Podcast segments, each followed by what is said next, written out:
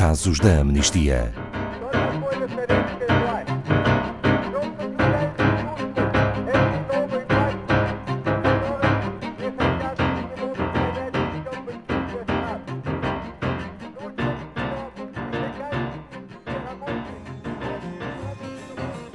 Jani Silva é uma mulher que não precisa de grandes introduções, porque a sua história e coragem falam por si.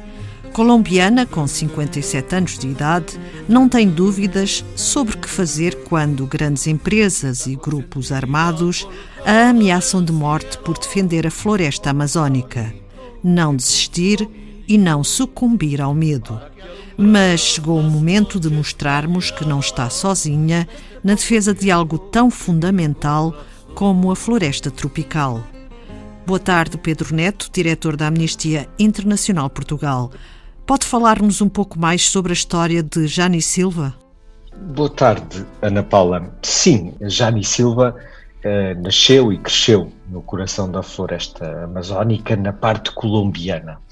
Desde os 16 anos que ela está envolvida na, na defesa dos direitos das comunidades camponesas e na proteção ambiental, no contexto onde ela vive e a sua coragem e resiliência fizeram com que fosse uh, eleita para líder da sua comunidade. Em 2008, há 12 anos, ela fundou a Associação para o Desenvolvimento Integral e Sustentável da Pérola Amazónica e, através dela, tem atuado para proteger a floresta uh, tropical. Tem quatro filhos, tem sete netos, não há um dia em que ela duvide que a mudança é possível. Como é um dia normal na vida de Jani Silva a viver num sítio tão maravilhoso? Segundo ela própria, num dia normal, ela acorda por volta das 5 e meia da manhã, visita todas as comunidades da reserva natural onde vivem e, antes de receber as ameaças de morte que agora são comuns, dormia na sua própria quinta, dentro da reserva. Mas por questões de segurança, ela agora tem de viajar uma hora de barco para estar mais protegida. Ela acompanha os processos de reflorestação que são organizados pela sua comunidade, entre outros grupos, e faz também trabalho de educação de jovens sobre proteção ambiental e o empoderamento de mulheres naquelas comunidades de forma sustentável. Depois regressa a casa ao fim da tarde e o resto do dia é preenchido com reuniões até à noite. Pedro Neto falou em ameaças de morte.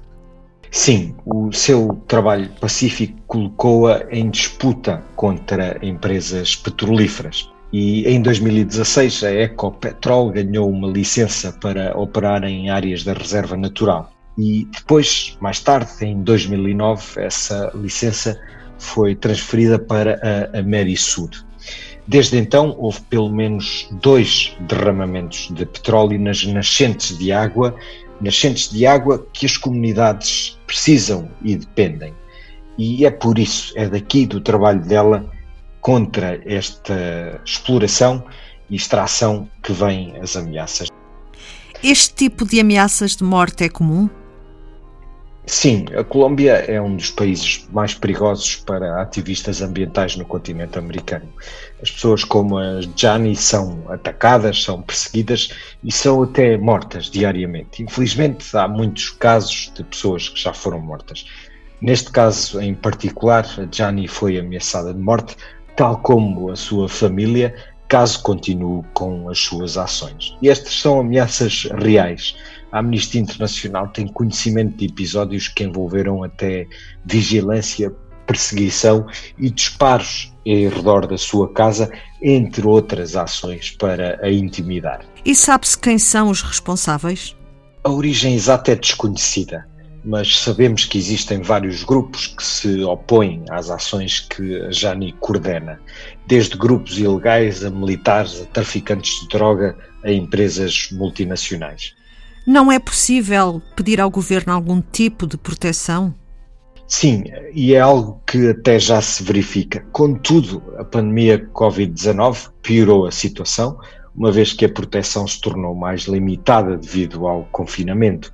E é precisamente por isso que nós apelamos ao presidente da Colômbia, Ivan Duque, que proteja eh, Jani e os membros da sua associação e da sua comunidade para que possam continuar a defender os recursos naturais de que todos dependemos e, de forma particular, eles, na sua comunidade, dependem direta e imediatamente.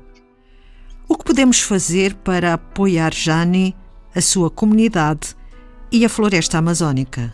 O caso de Jani Silva é um dos que se encontra na maratona de cartas deste ano.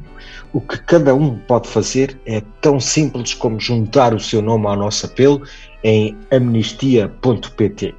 Também pode escrever uma carta de solidariedade para a Jani ou as crianças que ainda não saibam escrever podem fazer um desenho ou outro gesto qualquer.